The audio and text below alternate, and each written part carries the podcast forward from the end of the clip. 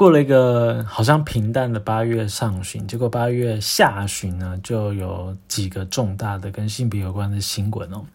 我们今天这一集的风俗电台主要会讲三个主题，第一个是 OnlyFans 的事情，那第二个是这个劳基法的视线出来了，那第三个是跟这个塔利班重掌阿富汗的政权有关系。那这三个究竟哪些是跟性别的议题相关，哪些是跟这个性的文化、性消费的相关，都可以在这集的风俗电台里面来听到。好，那第一个我们就来谈 OnlyFans。不知道大家知不知道 OnlyFans？首先假设有一些听众可能听过，但不太晓得，其实它是一个平台。我们先想象一下，比如说这个 Instagram，大家就一定知道嘛，就是你在滑的时候，你就可以看到不同的使用者他贴的照片啊等等的。那 OnlyFans 有一点点类似，就你也可以滑，然后看不同的使用者。但是呢，这些的照片或者影片可能被锁起来，你要怎么解锁？你就要去付费。那付费有两种方式，一种是你。你定这个人，他可能一个月，呃，十美金之类的。那你定了这个十美金，然后你用信用卡去订阅嘛，他每个月自动会帮你扣这个十美金，十美金这样扣。那你开始订阅之后呢，就开通了这个账号的频道。那他之前拍的所有影片。它只要没有删掉，这个创作者没有删掉的话，你从订阅的那一刻开始，你都可以往前去找到，然后开始来观看这样子。这是其中一种订阅的方式。那第二种订阅方式是这个单片单片制的，就比如说你单点某一个影片，它可能在其他的平台，比如说 Twitter，它宣传它这个影片，你觉得诶看预告片还不错，那你想要看全片的话，你就单买这部影片。那影片的这个价格也可以由创作者来定，这就是 OnlyFans。那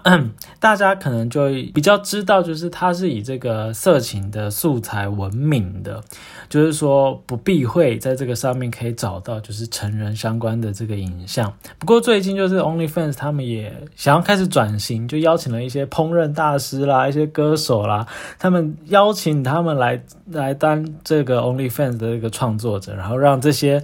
去性化的素材也可以在这个平台上面曝光，然后想要去跟大家讲说，哎，其实我们 OnlyFans 也可以。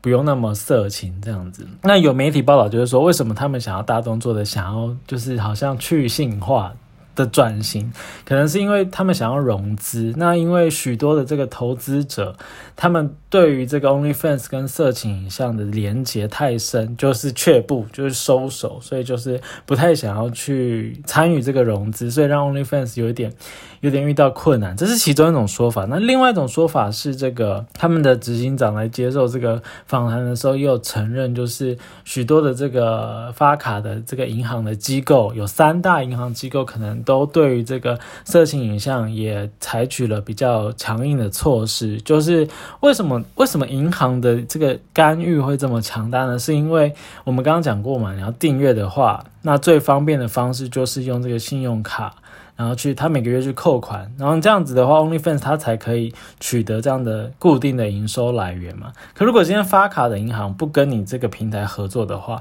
等于说 OnlyFans 它就断绝了可以从消费者去收取利润的这个固定的方式，这个管道这样子，所以他们才会这么害怕银行的这个手段。所以其实跟呃，台湾的 Swag 有点不太一样。Swag 它是由这个检警主动去调查，然后介入，然后直接关闭这个网站。可是 OnlyFans 看起来不是某一个国家的某一个警方的这个这个机构，这个这个政府的权威去下令阻止，而是这个商业的机制。那当然，这个商业的机制也是。可以稍微去扣连，跟整个国际的局势政策也有关系啦。因为这些发卡的这些银行，可能也担心，就是说，他们如果被贴上这个助长色情影像的标签的话，他们也会觉得很困扰，所以他们主动的，可能背后有更大的什么集团，比如说宗教势力的介入啦，或者是。呃，整个国际局势的介入等等，所以他们主动去提出这个要求，OnlyFans 要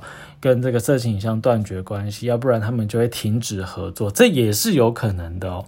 那所以说那时候八月二十号的时候，OnlyFans 他们就宣布从十月一号开始将全面的禁止色情的内容，所以以往靠这个网黄，就是你拍摄这个性爱的影像来让观众来订阅，然后你。你透过展示自己的性爱影像来收费、来赚取利润的这个情况，就必须要完全的禁止了。虽然他在这个 OnlyFans 的这个声明里面有说，哎，有一些裸体其实到时候还是可以呈现的，但是不包括你自慰的影像，不包括性爱的影像。那这样子的话，那还有什么影像？可能就是一些，比如说这个，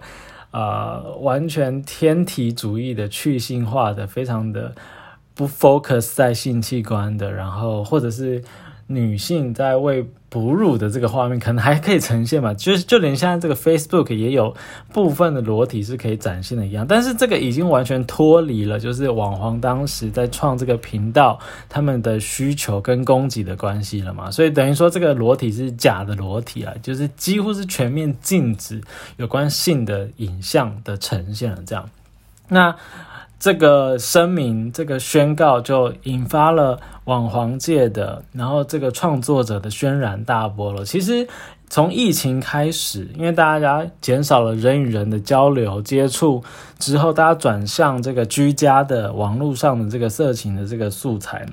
那我看有一些报道是说，光是在这个这一段期间里面，OnlyFans 它就是。得到了大批的这个收入，然后就是因为大家就是转向网络嘛。那他像这样一宣告之后，这些创作者就开始找地方逃了。有一有一句话叫做“这个难民网黄”或是创作者难民，就开始逃到其他的平台了。就像是当年就是 Tumblr，当时呢也是一开始的时候是成为网黄的一个。集散地就大家知道说这个频道这个平台是可以有这个网黄创作的，可是他们在二零一八年的时候也是宣布，哎，我们就从某一个时间开始就是禁止色情内容，所以大批的这个创作者才移到 OnlyFans。那现在 OnlyFans 它一宣布之后，等于说这些人又开始在找其他的平台了。但有趣的是，八月二十五号的时候，OnlyFans 他又发了一个新的声明，他就说呢。哎，我们这个政策将会 suspension，就是，呃，我们目前维持现状的这个政策可能会延长下去。也就是说，原本十月一号就要禁止色情的这个措施将会延长。那也就是说，它不一定会在哪一天实施，可是也不一定不会实施，所以就是一个很模棱两可的的情况这样走。所以这是这个关于 OnlyFans 的重大的消息。那在八月二十八号星期六的下午呢，这个信劳推又举办一个线上的论坛，然后邀请几个就是曾经或是现任有在这个网黄平台上面做这个创作者的分享。他们的一些呃实物的经验，那网络上的这个直播，当时的直播应该还有还有这个影像，就大家如果有兴趣的话，应该可以找找看当天的这个论坛的活动。那我这边简单的讲一下当天讲的几个很实物面的点，就比如说这个为什么 OnlyFans 它决定还是要维持现在的政策，就是把那个原本的禁令可能会延后呢？其中一个就是。有很多的消费者可能开始退订了嘛，因为本来每个月都信用卡会扣款、扣款、扣款嘛，可能就是三五百块台币这样子。那你知道大量的消费者减少，他可能就开始担心了。然后再就是创作者的变现潮，这个也很重要。就是呃，因为这个 OnlyFans 它的分润其实是算是二八趴，就是比如说一百元台币的话，那创作者他可以拿八十元。然后平台方抽二十元，就平台方他只抽两成，其实这在这个抽成上面对使用呃对创作者来说还算蛮友善的。不过现在就是可能他们一知道这个禁令之后，创作者就要开始赶快把这个钱领出来了。那可能这些他们的现金流的周转就开始不灵了，他们也开始觉得哎这个事态开始变得很严重这样子。然后讲到一些就是各个平台的，哎，你可能是一些呃这些网黄平台的这个的的怎么讲资方好了，然后你可能来这边收听风俗电台的话，你可能这几个点你们也可以纳入考虑了。第一个就是对消费者使用者来说呢，语言的界面真的很重要，因为很多的使用者他在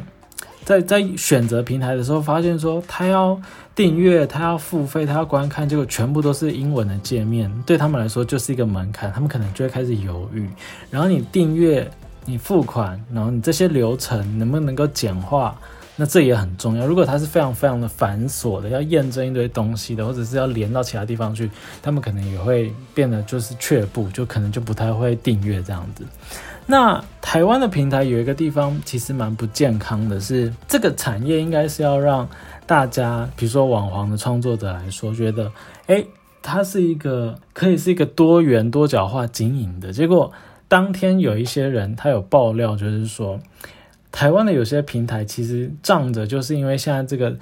这个产业在台湾的这个法律上面还是有点灰色地带，然后他竟然让这些。呃，网黄他们可能在跟这个平台要呃签约的时候，他就把这些歌资先留下来，然后呢，有点预设，就是说你这个网黄加入我们这个平台之后，你就要跟我们一对一的关系，这个合作关系。如果他跑到其他平台去，然后被这个资方原本这个资方发现的话，他甚至会去。主动向警察去检举，就是说，哎，这个创作者有在经营这个色情影像，就是用这种方式去威胁这个网黄。那其实这是一个很不健康的发展，因为它会限制创作者只能在一个一个平台里面，然后单一的发展，而不是多元的发展。然后这是一个很不健康的状况。这是当天我听到一个蛮诧异的一个情况。然后我不希望我们这边。你如果是资方的人来听风俗电台，然后你们自己的公司在做这件事情的话，我觉得这是一个真的很不健康、很糟、非常糟。我不希望我们的这个情欲产业有发展到这种病态的这个资方的。然后，然后有几个人也有分享说，如果你是未来想要投入这个网红产业的这个创作者，那你最近可能稍微可以就是。等等一下，等这些平台的声明啊，或者立场尘埃落定之后，你再去选哪一个是你比较信任的平台。那当然，你也可以就是不要把鸡蛋全部放在同一个篮子里面，你每一个几个平台都先稍微去注册看看啦，然后看他们的合约怎样啦，他们的这个呃，你如果到时候开始成立频道。然后到时候收款的方式、收款的流程是怎样，你都可以先尝试看看。然后大家都可以去申请，然后等到这个大事大局开始明朗之后，你再决定说，哎，哪几个平台是可能是你主要要去使用的这个平台，这样子。这是当天在这个论坛里面，我觉得蛮有收获的几个很实物上面的一个方向，这样子。好，那不知道听众朋友对于这个你自己是比如说消费者啊，或是呃创作者来说，这个网络上面这些平台对你的这个使用的关系又是什么呢？然后就是如果大家有什么心得，也欢迎分享。比如说你日常生活之于这个 OnlyFans 啦，或是其他的这些平台的关系是如何这样？那当然，我们这边在讨论的都是这个合意的情况。比如说你是一个，哎。你不避讳这个身体资本或者是情欲的这个展现，然后给其他人看，然后消费者的部分也是，诶，你也不避讳，就是说透过这样的一个观看，然后而且是付费的，你是支持这个原创的内容，然后你让这个情欲跟这个消费有相关的连接，这样子。那我们当然都是讨论的点都是说，这些影像都是非常的有机的。制作者跟消费者之间是有互动的，比如说，哎，消费者期待看到什么影片，然后你这个制作者也是乐于就是产制这样的影片的，这个良性的这个生产的关系，这样子，就是在这个立基于这样的一个前提之下，然后产生了一个对于情欲的、性欲的或者是性行为的多样化的这个产出的一个养分。这样的一个脉络，这样当然，但这个养分不是只是非常健康的养分而已，也包括就是比如说色情的啦，有棱角的啦，然后可能会勾起就是观看者或是生产者的一些情欲的性欲的东西，这样子。好，那我们现在就先来听一首歌，它叫做《Dive》，它里面副歌的地方，它有一段歌词我蛮喜欢，他说：“I just wanna dive into your love。”如果就是硬要扣连到我们刚刚讨论的主题的话，可能就是你沉浸于你这个浮潜于这个你所喜爱的事情、你热衷的事情上面。好，那八月中的另一个非常严肃而且重大的国际新闻，就是塔利班组织推翻了阿富汗政府的政权。呃，许多影片在网络上大家都看到了嘛，就是这个推翻之后，大家这个阿富汗当地的。外国人也好，当地的居民民众也好，他们大批的涌进机场要离开，可见说塔利班这个掌权的情况对当地的人是造成多么大的恐惧。那更遑论女性对于塔利班组织。这个统治之下的恐惧啊，呃，许多的这个评论啊，媒体都有报道，这个国际政治或是历史上面，就是这个塔利班、阿富汗跟美国之间的关系。那我们今天风俗电台会稍微从性别，特别是女性的角度切入，究竟这个女性跟塔利班掌权之后的情况有什么样的关联呢？我们把时间稍微推回到一九九六年。到二零零一年那段时间，那段时间也是塔利班来掌权阿富汗政府的那段时期。我们都知道，塔利班他对于伊斯兰的教义，他是诠释的是非常的极致的，非常的极端的。可能原本的教条只有写到这样的程度，可是他会更强化、更加深、更实行。更扩张的去解读许多的这个教义教条这样子，所以在那个执政时期呢，女性她是被禁止外出工作和学习的，然后像女生她也不能去上学，所以教育对于女性跟男性之间就产生极大的落差嘛。你一个地方的人民，他要有这个平等的权利，或者是比较民主的、自主的等等的这些意识开始提升，教育是非常重要的一环。不过，你看，当时就是男性跟女性之间对于受教权就有极大的差异了。然后，像是女性她在公共场所出现，也必须穿戴这个头巾啦、罩袍啦。然后，女性也不得在公开场所大声的讲话，或者是女性你要到外面去，你都需要有男性的陪同者才能够啊比较自由的外出。然后。如果女性违反了这些的规定的话，将可能会面临到鞭刑、实刑、截肢等等的严厉的刑罚。也就是说，在塔利班政府主政的那段时期，是非常对女性的权益是很大的不公平，然后也有很大的压迫。那所以大家就很担心，现在这个塔利班政府它卷土重来，会不会当年的情况又再度的上演哦？那我们都知道，这个二零零一年这个九一一事件之后，美国他们就是呃推翻了当时的这个塔利班，就是进攻阿富汗嘛，然后推翻了当时的塔利班的政权，然后扶植了一个新的政府。那这个政府呢，啊，对于这个女性的权益是有提升的，就是在。过去的二十年来，女性她可以去就学、从政、担任这个媒体的这个记者啦、主播啦，或者是甚至是当兵也可以。那但是就是这个政府对于这个，嗯，对于当地的民生，其实改改善的幅度是非常有限的。然后还有当地的区域的政治也是没有非常的稳定，所以我们都知道那个地区的这个纷扰啦。就是时常的上演，所以也造成说这次塔利班他进攻之后，当地的政府就一直撤退、撤退，无力的改善这样子。好的，但是呢，塔利班他上这次上台之后，他就对国际媒体放话说，这一次。他们卷土重来，会用一个新的样态，然后会好好的跟国际关系打好关系，也会更重视这个人权啊、女性的权益。但是呢，这些话呢，就很快就被打脸了。比如说，这个当地的这个国家电视台著名的女性的主持人跟几个女性的员工，很快就被塔利班宣布说要无限期的暂停职务。然后，或者是有一些地区已经开始有一些迹象产生了，就是。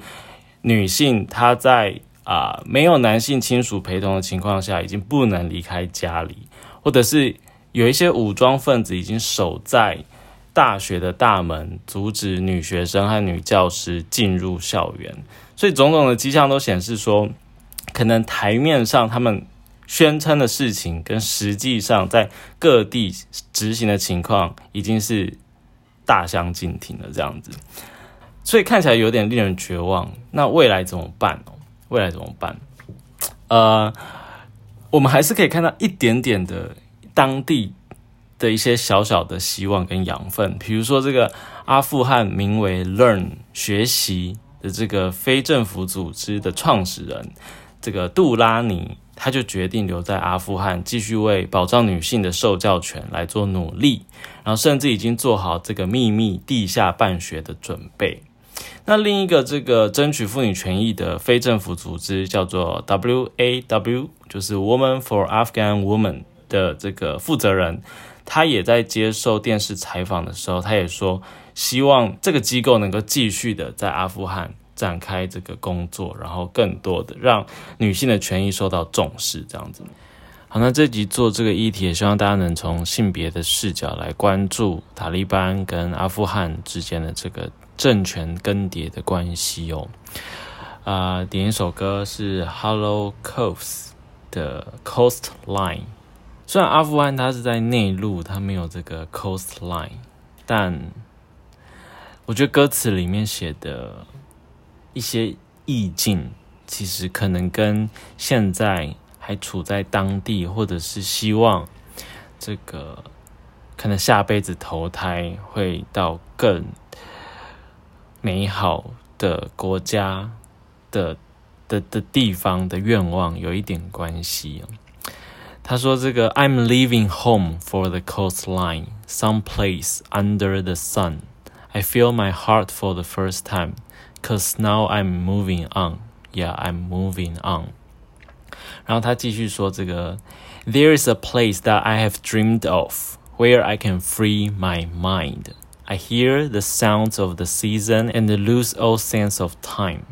就写的，我觉得刚好跟这一次的议题这个主题有一点关系哦，就是希望梦想的一个地方，它是可以释放他整个心灵的，他可能心灵是感到非常的 peace 的，非常的自由的，然后可以听到四季的声音，可以忘却这个时间的流逝，这样子。大法官一年要审理上。百甚至上千个案子，我在猜，就是呃申请人嘛，他穷尽了各种诉讼程序之后，都还是败诉，那他可能觉得对于这个。这个制度上面还有不符的情况，就可以申请这个大法官去释宪。那有些可能是这个审判判决的这个法官，他在受理个案的时候，发现说，哎，现有的法律可能有问题，所以他在他也停先暂停受理，然后先去申请释宪都有可能。不过大法官他们每每个月啊，或是就是在召开相关会议的时候，都会去呃婉拒删，哎，不是婉拒。驳回或是退回很多的申请哦，所以真正这个每一个试字出来的时候，都是精挑细选过后，然后被大法官他们同意可以受理，才开始做出一个一条一条试字。所以其实一年的试字出炉的数数量并没有那么多，申请的案件可能非常多，但是真正出炉的并不多。然后这里面跟性或是性别有关的又更少了。那么风俗电台在做了这一两年，我印象最深刻的，可能大家都印象非常深刻，就是去年的这个通奸除罪化的释字嘛。那今天我们终于有荣幸在讲另外一个释字了，是释字第八零七号，是在八月二十号的时候出炉的。这个就跟性别有关系，跟这个男女两性之间这个性别有关系哦。那这个试资的申请人呢，包括了像是家乐福、华航，甚至是有一些是个案审理的法官，他也觉得适用上面可能有疑义，所以先暂停受理，然后申请综合起来申请释宪。那这条的解释文处理的是这个劳动基准法第四十九条第一项的规定，也就是说，目前的法律是规定说，如果雇主他要让女性的工人、女工在这个晚上十点到隔天六点。这个时间工作的话，有两个东西要先满足。第一个是工会要同意，那如果没有工会的话，要劳资会议同意之后才能够实行。第二个是同意之后呢，雇主还必须要提供，比如说这个安全卫生设施啦，然后大众运输工具的这个补偿。就是你要提供他怎么回家，或者是他没有到中运输的时候，你可能要给他车资等等的情况，或者是安排他们住在这个宿舍里面哦。那可是呢，大法官认为说这个这一条劳动基准法这一条，它是违反了宪法第七条保障性别平等的意志，所以从八月二十号宣布的那一天开始就失其效力了。也就是说，原本可以让女性。啊，不用在十点到隔天六点这段时间工作，就算要工作的话，也要经过工会的同意啦、劳资会议的同意，而且雇主还要提供相关的补偿措施，这条已经是违法了，哎，违宪了这样子。所以可能现在劳动部他们就要想说，那怎么办？直接下来要修改怎样的法律，让它可以符合这个宪法的这个性别平等保障。那我们先来看一下这个大法官他在理由书里面。讲的几个论点哦，为什么大法官觉得说，诶，这条劳动基准法它是违宪的呢？呃，其中有一个原因是，这个当初定定这样的一个劳劳基法这样的规范，是想要维护这个女性，她在这个呃跟男性相较起来，她可能会有一些人身上的安全，比如说你晚上的时候，你会你下班回家可能会有人身顾虑的安全，所以。所以当初这个美意是说，让这个社会治安的这个情况可以被看见，那保护女性嘛。大法官就认为说，这个维护治安本属于国家固有的职责，那你不能因为为了要让女性安全，而忽略了国家本来就应该要提供安全的这个社会网络，然后却限制女性在晚上工作的这个权利。也就是说，导果为因啦。你国家应该要整个是提供安全的社会网，而不是你为了怕女性在夜晚受到这个人身安全的危害，所以你去禁止女性。所以这这是一个其中一个理由，是大法官觉得说这个是违宪的情况的。那第二个是说。这个里面有提到嘛，就是劳基法当初这样的一个设定设定的这个脉络，包括就是维护这个女性的这个母职，比如说她这个身体健康，她可能她要养儿育女啦，然后她特别有这个怀孕的需求啦，然后避免违反生理时钟。但大法官认为说，这个呃生理健康的这个也站不住脚，是因为所有的劳工都有这样的一个需求啊，不是只有女性而已啊。你不能因为社会加诸于女性的一些母职的框架，比如说她必须要操持家务啦、照顾子女啦，然后就特别标注说女性不能在晚上工作。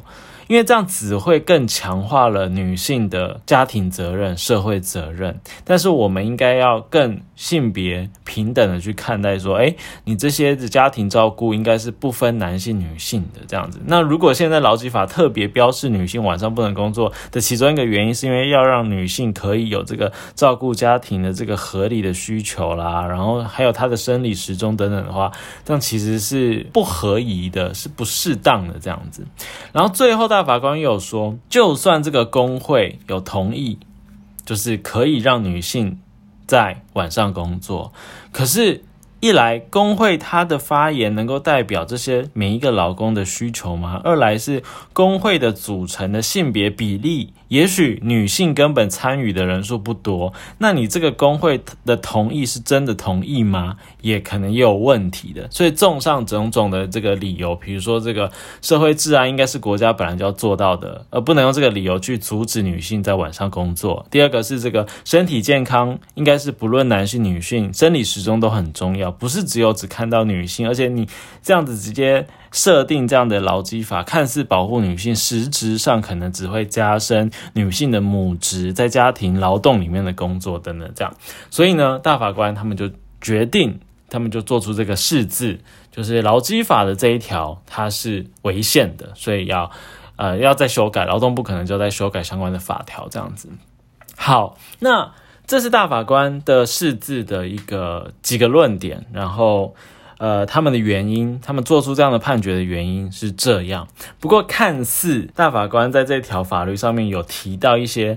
他们认为真正的性别平等应该是如何的概念，但是呢，如果是从这个劳动学研究的学者来看的话，可能会觉得说，形式上性别平等好像胜利了。但是呢，会不会实质上造成劳动权利或者是阶级平等的失落？就是如果你只看性别平等，那当然可能，哎，这这这一号式字看起来有一些有一些进步，但是实质上劳动的权利是不是真的能够有所改善？那可能会打上一个大大的问号。刘梅君跟张宗坤，刘梅君他是正大劳工研究所教授，然后张宗坤是这个劳工研究所的硕士生，他们在苦劳网就有一篇文章在回应大法官释字，我觉得他这里面也讲的蛮好的，也就是说这两这个释字跟这篇文章可以搭配一起看，那他们里面就有一些对话，比如说看起来大法官他是有看似呢有在批判。就是原本劳基法成立的一些原因，比如说这个社会治安，或者是母性保护立法的理由哦。但是大法官他们没有看到的是，为什么会变这样？为什么会有这种看似是优惠性的差别待遇？对于女性有这种优惠性的差别待遇的情况，其实它是有很多的这个。原有的历史上的脉络的，比如说这个工厂法啦，还有当时的这个女工，还有当时的这个民族经济等等，然后还有资方的介入，然后让整个立法会变成这样，它是有历史原因的。那不是只是大法官看看到的，就批判就是这个社会治安的问题，或是母性保护的问题这么简单而已哦。然后现在这个释字出炉之后，其中一个问题是。女性向男性既有权益看齐的这个风险，这是一个风险嘛？因为，呃，男性他可以在夜间工作，然后不用工会同意，就是资方可以请呃劳方做这件事情。那现在呢，呃，原本女性不行嘛，那现在大法官就说，哎，这个是违宪的，所以他他就让女性看起来就是，哎，我们就也可以跟男性一样一起。就是预设是晚上是可以工作的这样，但是如果是这样，它其实是有存在一些风险的嘛，因为阻断了我们对于既有社会权利关系的反思，也就是我们看到性别，但是我们没有更深刻的去看到劳动权益的保障。比如说，呃，为什么不是调过来？就如果是从这个男性向女性。特殊保护去看齐的立场，它也是一种解法。那什么大法官没看到呢？比如说，让这个现在的这个劳基法，它改成变成说，无论是男性还是女性，任何一种性别，只要在晚上十点到隔天六点需要工作的话，都需要这个工会的同意啦、劳资的协商啦，或者是雇主他要提供这个住宿或者是车资等等的东西，这样反而可以提供任何一种性别的。劳动的权利，为什么大法官他没有用这种想法去思考呢？这样子也可以满足，比如说这个社会治安啦，然后家家务劳动啦，违避免违反生理时钟等等的情况。可是大法官却没有看到，所以这篇文章就是有在在提出这样的一个这疑问呐，然后也也试着跟大法官解释说，哎，你们只会从社会治安的角度去切入，或是母性保护的角度去切入，可是没有看到这当初立这个法。的初衷的历史脉络的原因是什么？然后也抛出来，就是进一步希望说，未来如果要再修改劳基法第四十九条的话，这个比如说女工，应该这个词可以改成是劳工，就不用分性别了。然后再来就是这个个人的劳工，应该也要经过。就是他们的同意嘛，就虽然这个工会有同意，或者是劳资会议之后有同意，但是应该也要纳入劳工个人的意愿，而且可以用健康或是其他的正当理由去拒绝在夜间工作等等的，才可以有一个很健康、很正向的，而而且而且还要有一个健康正向的这个表达沟通权利的这个管道这样子哦。那所以。这个大法官的释字跟这个劳动权益研究的文章一起来对照来参考的话，就可以知道说，哎，从不同的角度去切入，比如说从性别的角度切入，从劳动权利的观点去切入，我们看到不同的这个解法、不同的提问跟不同的这个对话，这样子。